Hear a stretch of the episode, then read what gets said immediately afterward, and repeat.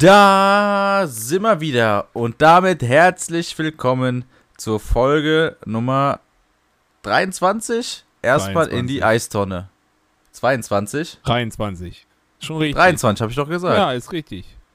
Ja, ich sag doch, ich bin der Kenner. Die letzte Folge wurde nämlich nicht als Folge in unserer Reihenfolge gezählt. Deswegen sind wir jetzt bei Folge Nummer 22. 23. 23, sag ich doch. äh, das Zählen, das äh, üben wir, glaube ich, nochmal. Ja, irgendwie sowas. Ja, was läuft, Flo? Äh, nicht viel, muss ich sagen. Außer so ein bisschen aktiv den Transfermarkt begutachten, aber ansonsten echt nicht viel. Bei dir so? Das ist stark, da bist du mir auf jeden Fall voraus. Weil, ey, diese Woche, die sah ja schlimm aus bei mir, ey. Ich hatte mittwochs, war ich auf einem Geburtstag unterwegs, dann Donnerstag komplett zu gewesen. Heute von 8 bis Viertel vor 8 gearbeitet. Deswegen blieb mir da nicht wirklich viel Zeit. Ähm, meine Gedanken für den Transfermarkt zu opfern, sage ich mal. Ich war nämlich heute mit der Arbeit im Luisenpark. Die Kenner kennen den vielleicht. Die Badener oder die Hessener. Für die dürfte das vielleicht ein Begriff sein. Da war ich heute knapp 10 Stunden unterwegs. Und ich merk's wirklich, Alter, meine Füße, die tun einfach nur noch weh. Es ist wirklich nicht mehr schön.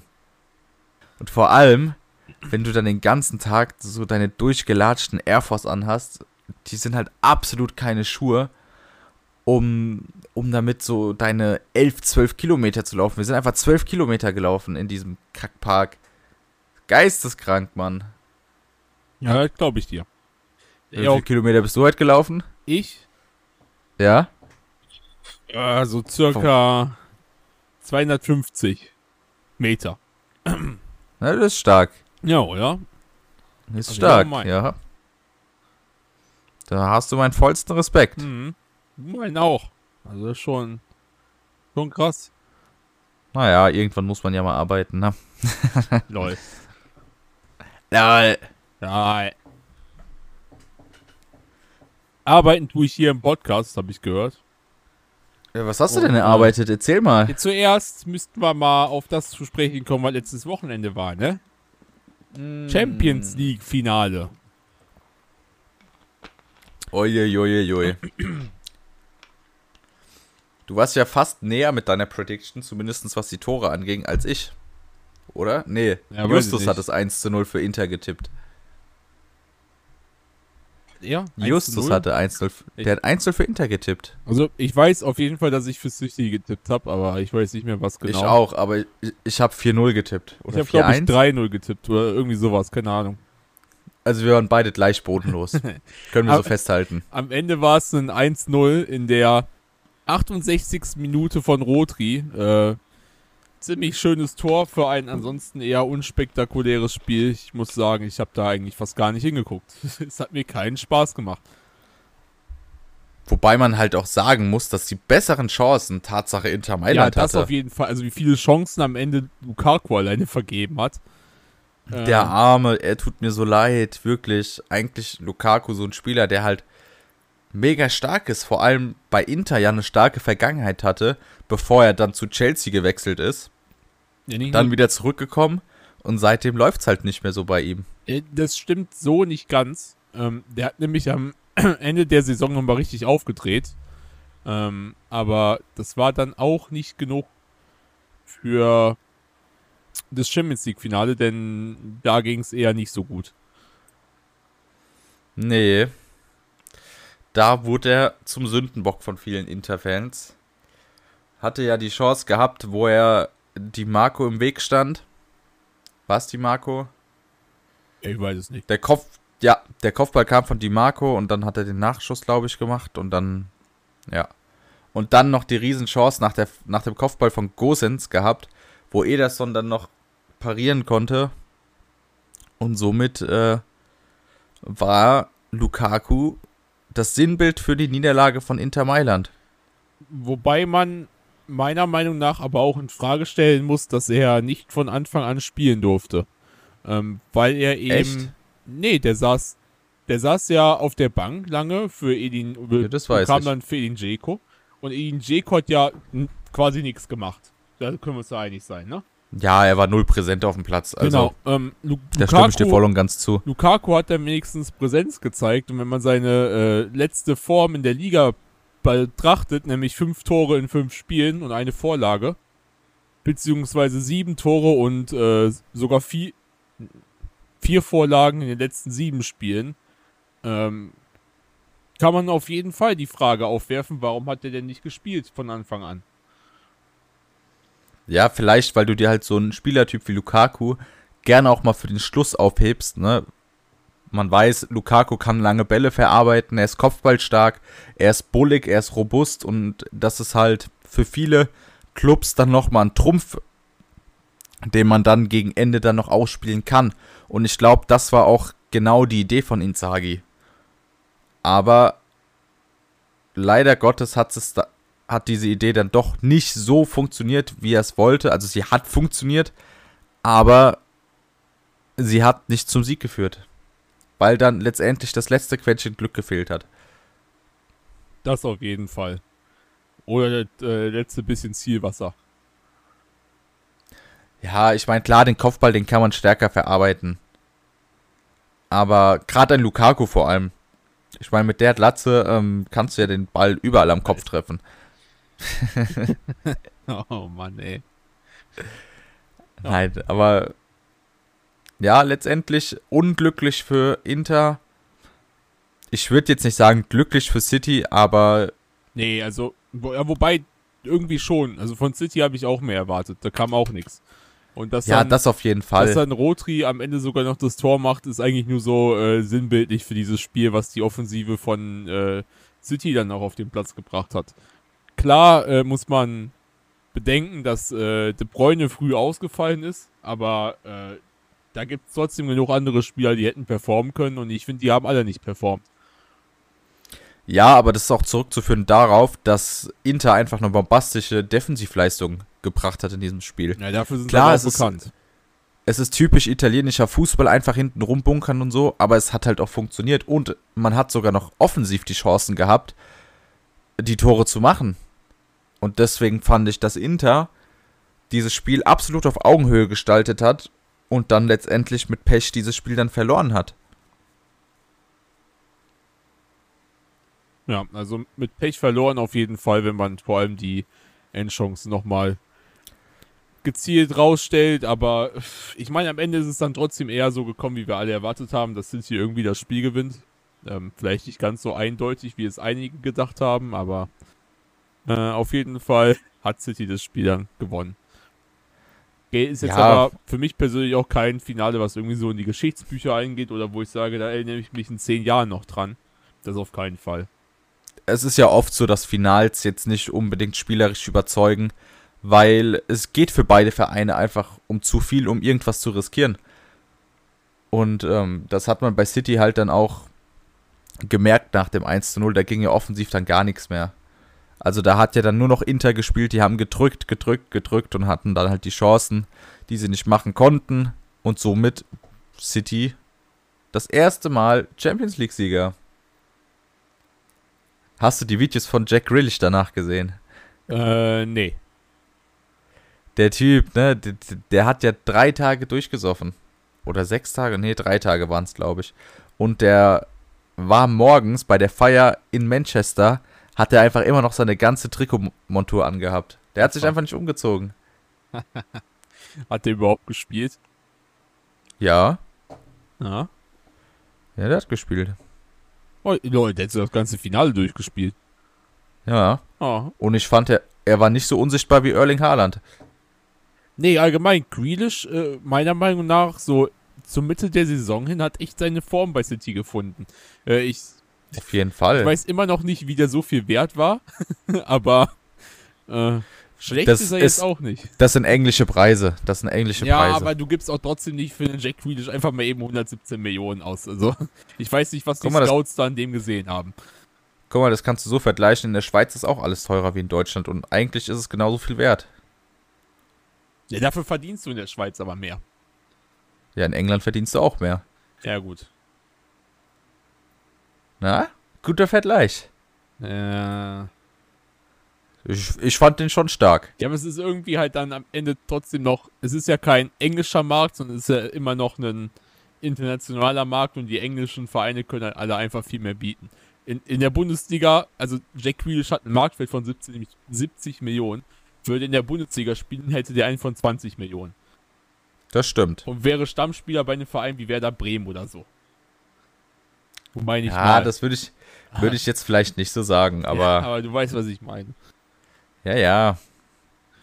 Egal. Ähm, wir hatten noch ein anderes Fußballspiel diese Woche, bevor wir zu den. Ich will noch eine Sache zu Ja, dem okay, City-Spiel sagen. Ähm, es gab ja nach dem Spiel gab es eine viel größere Diskussion. Nicht über das Spiel, sondern über die Kommentatorin. Claudia Neumann in ihrer absoluten Prime. Hast Äh, du's auf ZDF oder The Zone geguckt? Ich habe auf The Zone geguckt und ich bin mir gar Ja, nicht war wahrscheinlich sicher, besser so. Aber ich habe, glaube ich, den Sound schon gar nicht angehabt. Ich habe einfach nur geguckt. Ja, war wahrscheinlich besser so, weil äh, hast du da irgendwelche Mitschnitte gesehen Von ZDF von Claudia von Claudia Neumann? gar nicht. Also da ist sowas gefallen wie äh, Dennis Walker, dann äh, Kylo Walker ist gefallen. Was ist noch gefallen? Erling Haaland ist gefallen. Dann Julian Alvaro. ja, den fand ich schon Killer, Alter. Julian Alvaro. Ja, Und dann zum ist, Schlu- Zum Schluss gab es doch die Szene, wo Inzaghi sich so aufgeregt hat, ne? Ja, Kannst du dich dran erinnern? ja. Weißt du, was der Kommentar von Claudia Neumann dazu war? Hau raus. Ja, Filippo Inzaghi regt sich da schon auf der Linie auf, weil er will, dass abgepfiffen wird. Ja,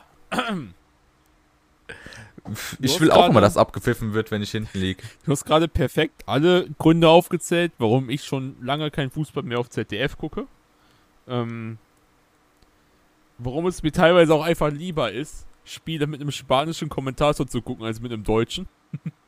Ja, du hörst dann immer Goal, Goal, Goal, Ja, Goal, Goal. Ja, genau. Immer wenn es wichtig ist, weiß ich, dass ich hingucken kann, weil der laut genug rumschreit. Und zweitens verstehe ich einfach nicht, was der für eine Scheiße nebenbei labert. Äh, Ja. Aber was die, was die im Deutschen, vor allem im Öffentlich-Rechtlichen teilweise labern, ist halt echt unter aller Sau. Also, kannst mir erzählen, was Das wäre ja, du mein, willst, aber... das wär ja meine Chance, das anzufangen. ja, ich, du würde ich aber schon gar nicht dahin gehen, so einen schlecht haben, äh, schlechten Ruf haben die mittlerweile. Ja, aber man muss es ja gut machen. Ja, stimmt. Mit gutem Beispiel vorangehen, auf einmal bist du der beste Kommentator. Ich meine, Sprachfehler habe ich auch. Deswegen äh, sehe ich mich da eigentlich schon bei ARD oder ZDF. Also Mhm. call me. Auf geht's. Es wäre schon stark. Wenn ihr den Und, Julian äh, haben wollt, wisst ihr, wo ihr ihn erreichen könnt. Genau, einfach auf Spotify kommentieren. Aber äh, da ging ja dann auch wieder diese äh, dem Debatte vom Feminismus oder ähm, von, von der Diskriminierung von Frauen Ja, im ist ja. Fußball ging dann wieder Ja, los. ne? sobald man was gegen Frauen sagt, ist es direkt für hier äh, Sexismus.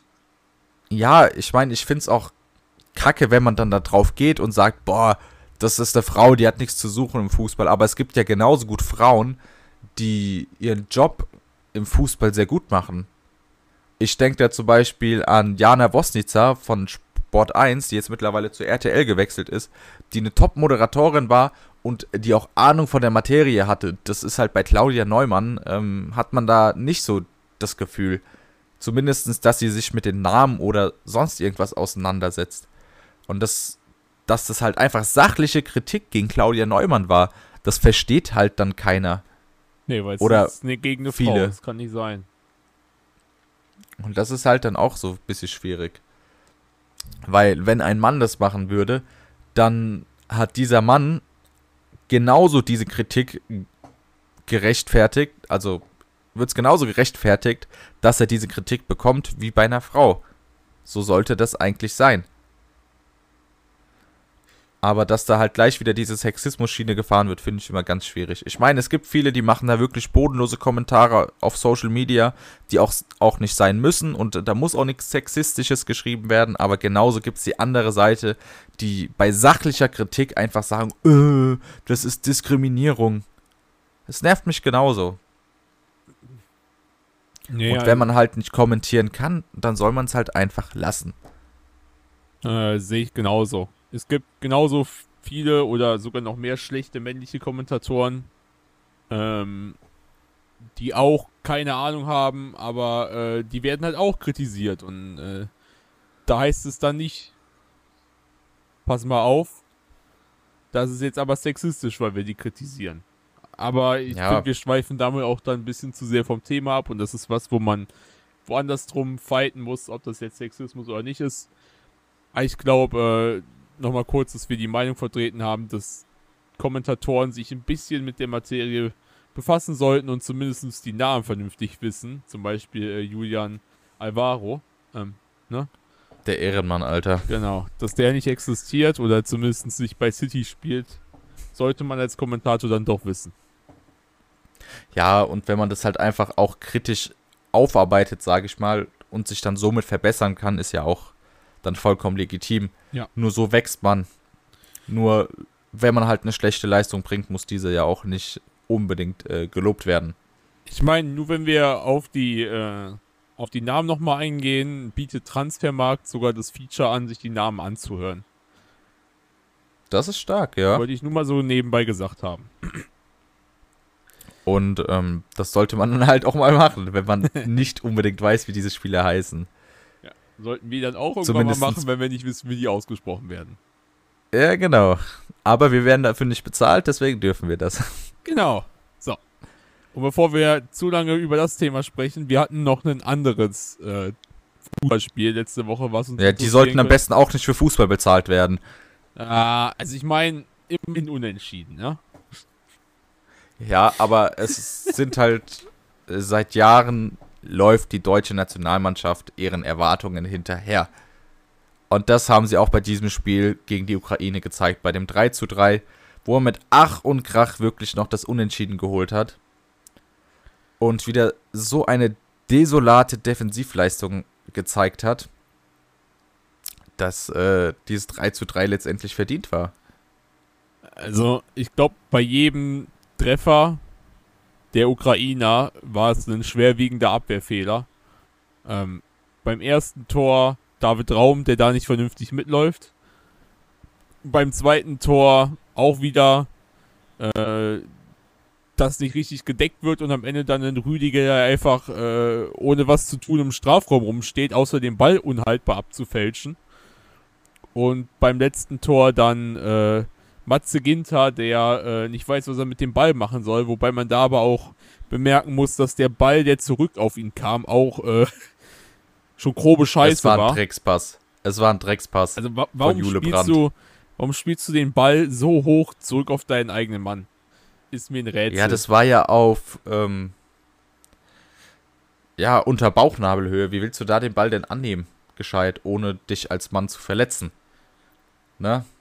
Das ist ja auch sehr, sehr problematisch, würde ich sagen. Kann ich mich so nur anschließen und äh, bevor er dann irgendwas mit dem Ball machen konnte, war auch schon der Ukrainer da und hat ihn eingenetzt. Ähm, ist, würde ich sagen, einfach ein Spiel zum Vergessen. Ja, äh, zumal du halt das ja. gleiche schwerwiegende Problem hast wie seit Jahren. Und zwar die Chancenverwertung. Und hinten kassierst du dir halt so billige Tore. Weil das Spielen nach vorne, das ist gar nicht so schlecht bei der deutschen Nationalmannschaft. Nur irgendwie fehlt halt dann dieses Tore machen. Hier von Füllkrug am Anfang in der dritten Minute, meine ich, war das die Chance, wo er einen Fehlpass von Mutrik nimmt und frei vorm Tor steht und das Ding wieder daneben semmelt. Dann äh, etliche Chancen von Sané, Goretzka und Rüdiger, wo sie das Ding einfach neben das Tor kloppen wie nichts anderes. Riesenchancen waren das. Und äh, ein Miro Klose hätte die damals gemacht. Bin ich mir sicher. Ja, bin ich mir auch ziemlich sicher. Äh, so ein kleiner Oder Lukas Lichtblick. Podolski, wa- was, was meinst du, was der für Dinger da immer reingeballert hat, Alter, mit der Nummer 20 auf dem Rücken? Das waren noch Legendenzeiten. Das waren noch andere da Legendenzeiten. da konnte man sich auch noch mit der deutschen Nationalmannschaft identifizieren. So, ich habe so gar nicht mehr dieses Feeling von WM, EM. Ich habe da gar keinen Bock Nee. drauf. Ich bin einfach eher traurig, dass der Clubfußball pausiert wird, weil ich einfach wieder ins Stadion zu meinen 98ern will. So, was juckt mich denn WM und EM? Wir scheiden eh spätestens im Viertelfinale aus. Und gut ist. Und das halt nicht mehr mit schönem Fußball. Oder zumindestens, weil man zigtausend Chancen verballert hat und äh, hinten sich dann diese dummen Fehler fängt. Und das ist halt einfach nicht Deutschland. Deutschland kommt über Kampf, über Kampf und ähm, hat so einfach diesen Teamgeist, aber den spüre ich halt absolut nicht Ich meine, in dafür, dieser waren deutschen wir, Mannschaft. dafür waren wir 2014 bekannt. Äh, andere haben Messi, äh, Ronaldo und keine Ahnung, wie sie nicht alle heißen. Wir haben eine Mannschaft. Dafür waren wir Ja, 2014 bekannt und das sind wir einfach nicht mehr. Also keine Ahnung. Das ist es auf keinen Fall mehr. Ich meine, klar, vielleicht sind wir auch einfach diese, diese Generation an Fußballfans, die halt einfach nur wirklich dieses Top-Deutschland kennt. Weißt du, so seit 2006 immer im Halbfinale gewesen. Oder mindestens sogar Dritter geworden. Und ähm, das ist es halt nun mal nicht mehr. Guck mal, wir haben jetzt innerhalb acht Jahren, also zwei WMs, also nee, es sind dann vier Jahren, innerhalb zwei WMs sind wir zweimal in der Gruppenphase ausgeschieden und das ist halt einfach wirklich eine Blamage für die deutsche Nationalmannschaft. Ja, vor allem, wenn man bedenkt, dass es vorher, glaube ich, gar nicht passiert ist.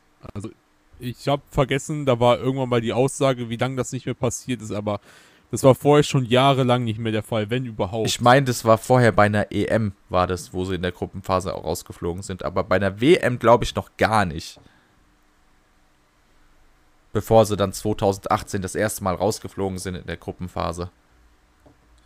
ja, und das mit einem Vergleichsweise eigentlich gar nicht mal so schlechten Team. Also von den Jungs, die da in Deutschland gerade sind, kann man schon was erwarten.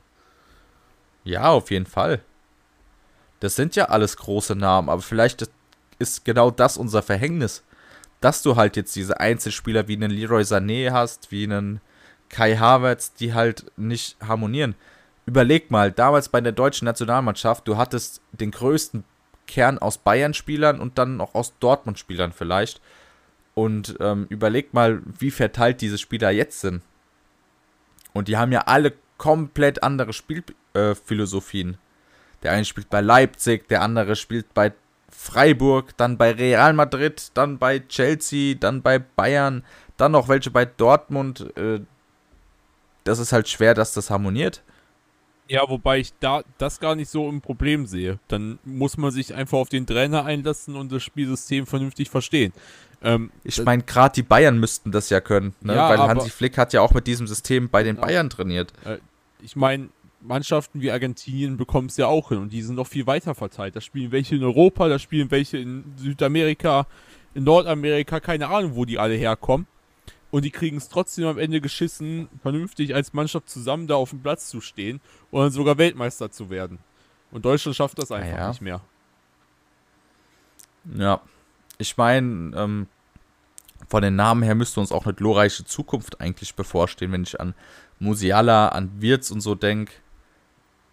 Dann hört es eigentlich auch schon wieder auf. Ich wollte gerade sagen, also das waren so die einzigen zwei Namen. die Vielleicht, vielleicht auch ein zukünftig da- Schlotterbeck oder so. Wobei auch ein Harvards hat ja noch Potenzial. Ja, ja, wobei aber dann auch wieder, es fehlt uns einfach ein Stürmer, der da vorne steht und Tore macht. Der fehlt uns einfach. Ich melde mich freiwillig. Ich würde mich auch freiwillig melden, also irgendwie kriege ich den Ball da auch ins Tor. Wenn, wenn die Flanken und so stimmen.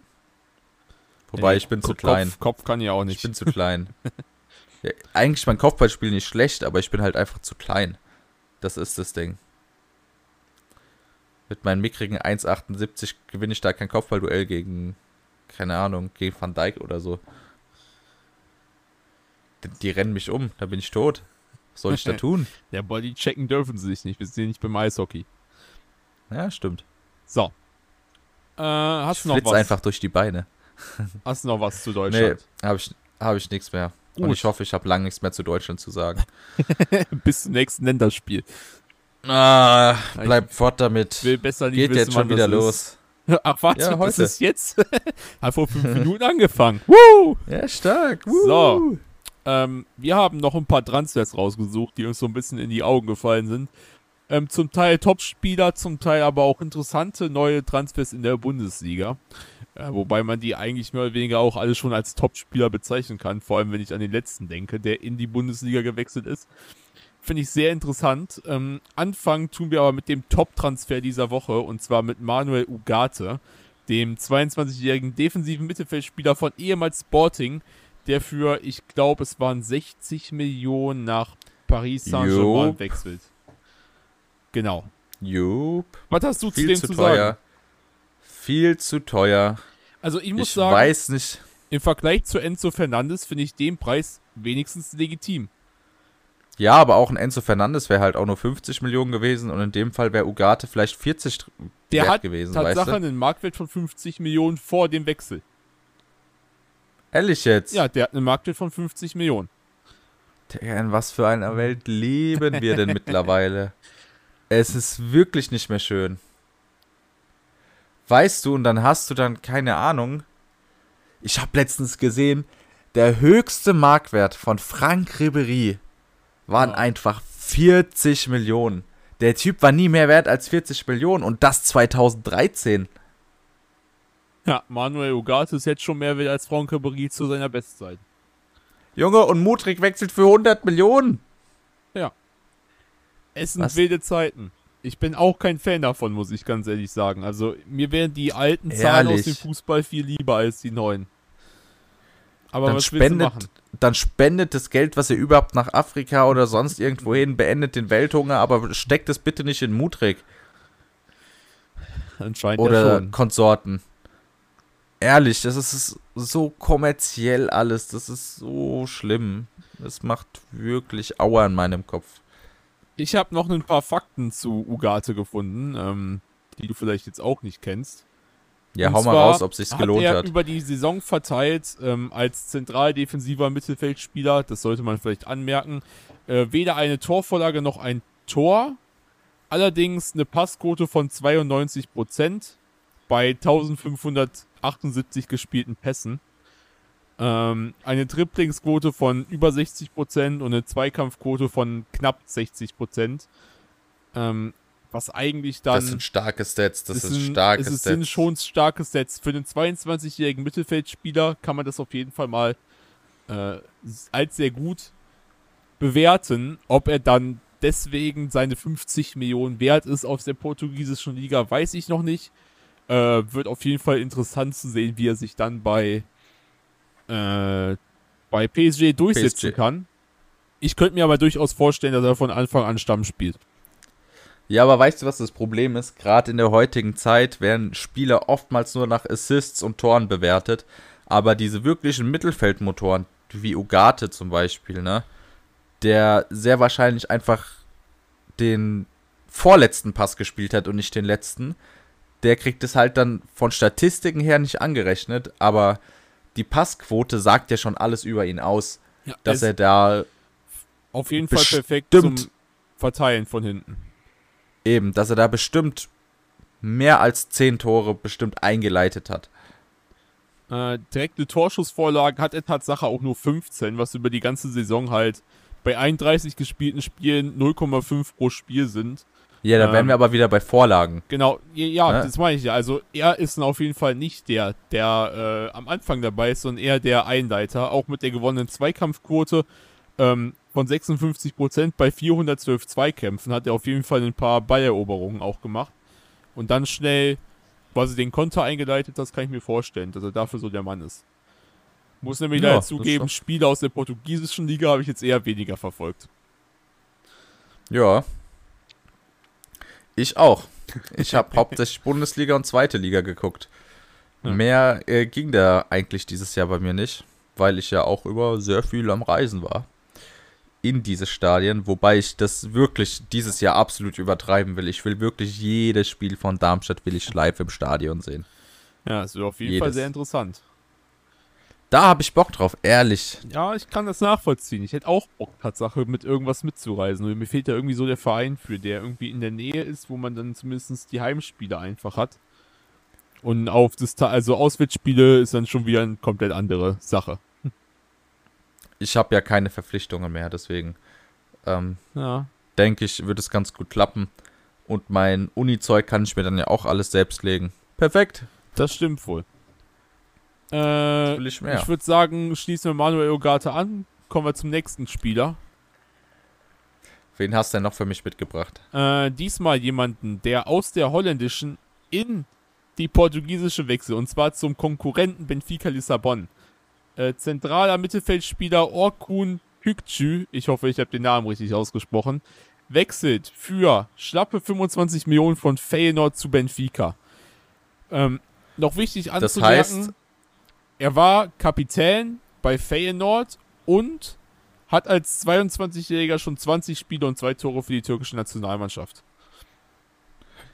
Generell, ich glaube, die türkische Nationalmannschaft ist momentan echt im Aufwind, so was Talente angeht. Ja, ich denke doch an einen Fall. Ada Güler zum Beispiel, der ja auch übel stark bei Fenner ist. Und äh, ich könnte mir vorstellen, dass, äh, dass er das Replacement für Enzo jetzt darstellen soll. Für Enzo Fernandes. Ja, glaube ich nicht Weil, mal. Ich glaube, der ist ein bisschen offensiver als Enzo Fernandes. Wobei Enzo Fernandes hat jetzt auch bei Chelsea angefragt, ob er äh, eine offensivere Rolle nehmen kann, weil er lieber offensiver spielen würde, als dass er auf der 6 oder 8 zu Hause wäre. Er würde gern auf der 10er Position spielen. Ja. Ich mal interessant, was er zu bieten hat. Ähm, ich habe auch ein paar Sets zu dem guten Orkun mitgebracht. Und zwar hat der äh, 91% Startelfquote, 88% Spielminuten ähm, und kommt über die Saison hinweg auf 8 Tore und 3 Vorlagen. Hat Tatsache in der Liga aber eher als Achter agiert als als Zehner, obwohl er eher offensiv Stats hat. Hey, ich sag doch, Enzo Replacement. Ja. Und ich finde auch, es gibt kaum eine Liga, die für ganz, ganz junge Talente, die noch nie in internationalen Top-Ligen gespielt haben, die beste Liga zum Entwickeln ist. Das siehst du ja auch an vielen deutschen Spielern, die einfach in die Ehredivise wechseln und dann als gemachte Stars eigentlich wieder rauswechseln. Oder das beste Beispiel, ähm, Ronaldo damals. Ist ja auch aus Brasilien zu PSW gewechselt und dann zum absoluten Topstar gereift. Ähm, ich würde auf jeden Fall Holland unterschreiben. Da ist aber gerade noch eine ganz andere Liga im Kommen, die ich fast noch interessanter finde für Talente. Äh, die Saudi League? Nee, wer ein bisschen auf Transfermarkt äh, unterwegs ist, weiß wahrscheinlich, welchen Artikel ich dazu gelesen habe. Und zwar hat äh, Jordan Turunariga, heißt er, glaube ich. Jordan Turunariga? Ja, ehemaliger Hertha-Spieler. Ja. Ähm, der hat ein Interview gegeben. Der ist nämlich äh, von Hertha. Bei Gent spielt er, ne? Ja, aber nicht bei dem großen Gent. Äh, ach doch, bei KA Gent, ja. Bei genau. Gent, ja. Ähm, der hat nämlich gesagt, dass die belgische Liga als Entwicklungsspieler oder als in Anführungszeichen gescheitertes Talent echt geil ist. Weil du dich da trotzdem, du kriegst da deinen Stammplatz, du kannst da viel spielen. Ähm, ich meine, er wäre. Ja, vor allem, du schnupperst auch internationale Luft, weil für die, wenn Teilweise, du bei ja. einem Top-Club in dieser Liga bist, dann äh, kannst du ja sowohl Conference League als auch Euroleague und auch sogar Champions League spielen. Das auf Mit jeden einem, Fall. was du jetzt zum Beispiel in der Bundesliga im Falle Jordan Turonariga nicht hättest machen können. Ähm, für das, was äh, was Torunariga gesagt hat, gibt es ja natürlich auch noch ein anderes prominentes deutsches Beispiel. Und zwar äh, Undaf. Ich weiß nicht, ob du dich noch an den erinnern kannst. Ja, der, der ist ja bei von Union wieder groß geworden ist und dann nach Brighton gewechselt ist und jetzt da auf Torejagd geht.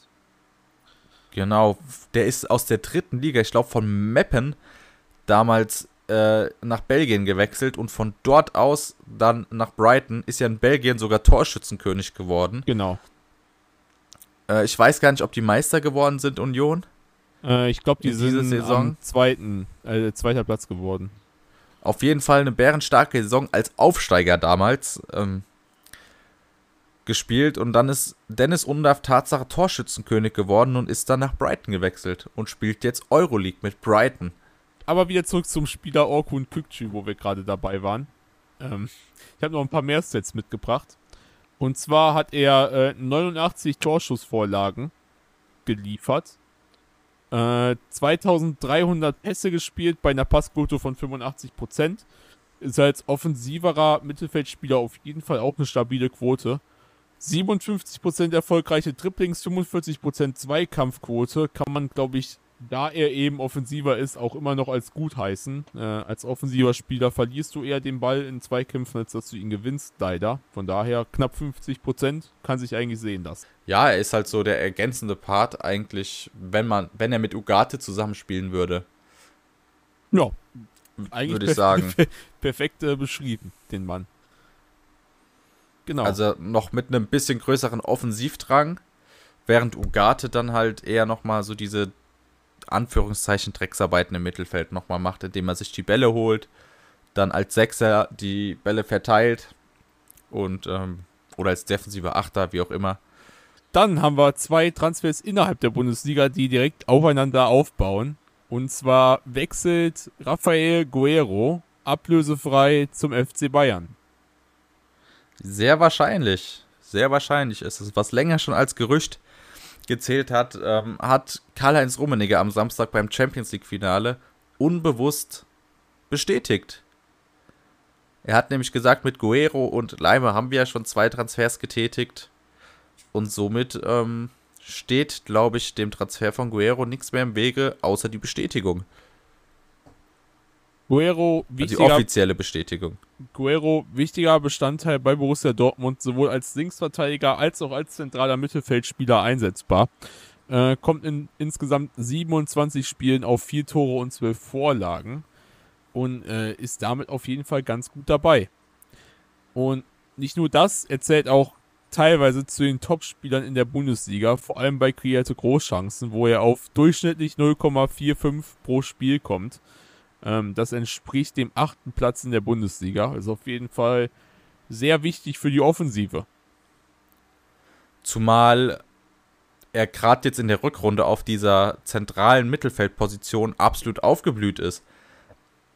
Also wo er eher auf der Rechtsverteidigerposition als eher unsichtbar galt, ähm, hat er seine Qualitäten im zentralen Mittelfeld umso eher zeigen können.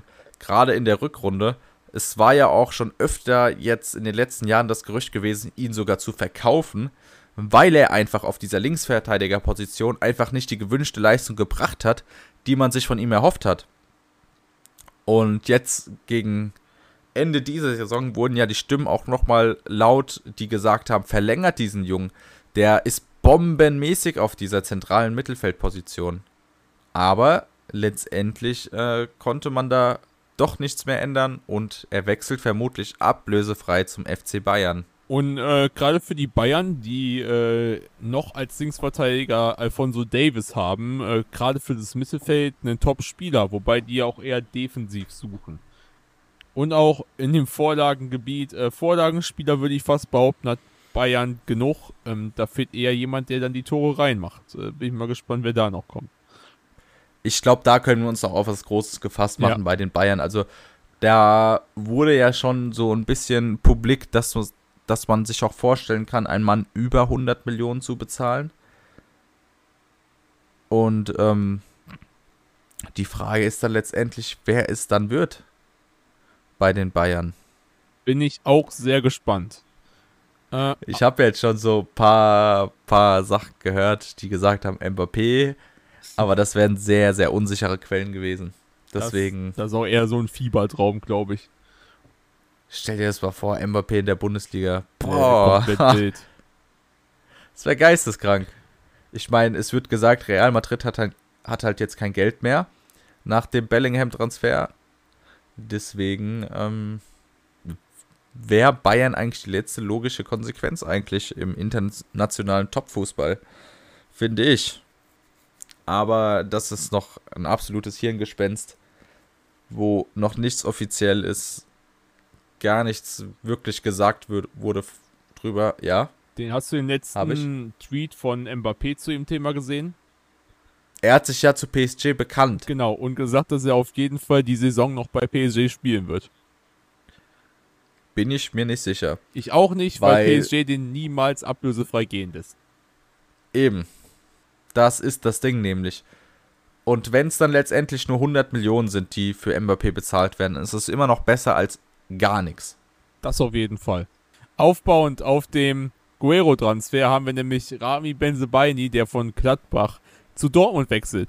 Und anstelle von Guerrero, einem offensiven Verteidiger, bekommt man einen ziemlich defensiven Verteidiger, ähm, aber einen starken. Findest defensiven. du? Ja, der ist äh, Tatsache offensivstatistisch sehr viel schlechter als Guerrero, aber defensiv sau viel besser. Ja, zumindest diese Saison. Aber ich finde, gerade was Vorlagenarbeit geht, äh, Vorlagenarbeit angeht, äh, ist Benz bei ihm sehr stark. Zumindest die Saisons vorher hat er mit Gladbach geglänzt. Er hat ja auch seine Tore gemacht. Ja, aber diese Saison muss man sagen, äh, offensiv lief da nicht mehr viel. Ähm, er kam gerade mal auf 14 Torschussvorlagen über die Saison und auf zwei kreierte Großchancen. Und da liegt er mit beiden äh, eher im letzten Viertel der Bundesliga als äh, irgendwo offensiv äh, gut zu glänzen. Und defensiv dafür sehr stark dabei. Also für sieben, äh, mit 57,7% Zweikampfquote ist er der Top 35. Spieler der Bundesliga und Luftzweikämpfe sieht sogar noch besser aus. Der erreichte nämlich Platz 23 in der Bundesliga. Und das als Linksverteidiger. Und das als Ist Linksverteidiger. stabil. Auf jeden Fall. Kann sich sehen lassen. Nee, ich weiß, Das was du meinst stabil. mit äh, Vorlagen letzte in der vorherigen Saison. Klar, aber äh, diese Saison kam da nicht viel äh, statistisch gesehen. Und ähm, da bin ich mal gespannt, ob er das vielleicht wieder aufgreifen kann, ein bisschen. Ähm, wird auf jeden Fall interessant zu sehen. Ist ja so oder so dann bei einer spielstärkeren Mannschaft, weil Gladbach letzte Saison ja eh absolut auch. reiner Müll war. Und ich denke, dass er auch seine offensive, äh, offensiven Impulse da in die Mannschaft bringen kann und somit auch ein wertvoller Bestandteil des neuen BVBs sein zu können. Genau. Und Ähm, wie ich finde, der krasseste, der krasseste ablösefreie Transfer seit langer Zeit in der Bundesliga hat sich letzte Woche bestätigt. Und ich bin vom Glauben abgefallen, als ich diese News gesehen habe. Und zwar wechselt Naby Keita, der vor paar Jahren, ich glaube 2017 oder 18, noch für 60 Millionen zu Liverpool gewechselt ist, wechselt ablösefrei zu Werder Bremen. Alter, was eine Frank Baumann Masterclass. Unglaublich. Da kann ich absolut nur zustimmen. Ähm, ich glaube, das ist ein Transfer, den wir so nicht erwartet haben. Äh, Nabi. Keita, der sein volles Potenzial nie ausschöpfen dürfte, finde ich. Ähm, Gerade bei Liverpool. Also Gerade bei, bei, RB, Liverpool. bei Liverpool, äh, bei RB eine sehr, sehr tragende Rolle. Hat ja nicht umsonst 60 Millionen gekostet. Auch ein sehr spielstarker Achter, der viele Impulse nach vorne hatte, der wusste, wo die Mitspieler stehen und somit halt auch sowohl Tore schießen konnte, als auch die Tore vorbereiten konnte und auch noch seine defensiven Qualitäten hatte mit, ähm, mit starken Balleroberungen und halt einfach die Ballverteilung. Aber bei Liverpool halt seinen Verletzungen absolut zum Opfer gefallen ist und deswegen dort nie den großen Durchbruch geschafft hat. Kam in der abgelaufenen Saison auch gerade mal auf acht Spiele, weder ein Tor noch eine Torvorlage erreicht. Ähm, die Quoten überzeugen jetzt auch nicht wirklich bei 78% Passquote und äh, gerade mal 31% Zweikampfquote. Allerdings ist Werder Bremen auch dafür bekannt, ähm, Spieler, die schon wieder abgefallen sind, wieder aufzubauen. Ich erinnere da gerne an Davy Klaassen, der ja als äh, absoluter Topmann dann bei Werder Bremen unterwegs war. Äh, bin ich auf jeden Fall gespannt, was aus Navigator bei Bremen wird. Ich hoffe, dass das eine ähnliche Story wird. Ja, ich und auch. vor allem, dass man ihn dann vielleicht auch mal mit Gewinn nochmal verkaufen kann. Weil Bremen ist auch ein sehr sympathischer Verein, wie ich finde. Es ist auch Fanfreundschaft von Darmstadt. Und ich würde es vor allem auch Navigator gönnen. Ich finde den Typen mega sympathisch. Ja, er hat bei Leipzig und Salzburg gespielt, aber das, das halten wir jetzt einfach mal da raus. Aber an sich ein Mann, der absolute Qualität hat und wenn er wieder zur alter Stärke finden kann, ein mega, mega, mega Transfer für Werder und auch ein absolut hilfreicher Transfer. Und wenn du diesen Mann dann auch wieder mit Gewinn verkaufen kannst, dann ist dieser Transfer noch umso besser gewesen, weil er verzichtet ja sogar auch auf viel Gehalt. Ich glaube, er hat 7,5 Millionen bei Liverpool verdient und bei Bremen sind es einfach 6 Millionen weniger, das heißt 1,5 Millionen und das ist dann auch was, was ich finde, was von Größe zeigt. Das war übrigens Union Berlin immer noch zu teuer. 1, ja, Union ist aber, ja, wobei ja, doch mittlerweile bei, vielleicht bei, finanziell ja, besser gerade bei dem Top-Mann, also fürs Union-Mittelfeld wäre der auf jeden Fall wichtig gewesen. Oder hätte eine tragende Rolle spielen können, wäre er nicht verletzt gewesen. Oder wenn er sich ja, nicht aber verletzt. Das, das Ding ist halt, Navy Cater könntest du halt doch eher mit Gewinn verkaufen wie Isco.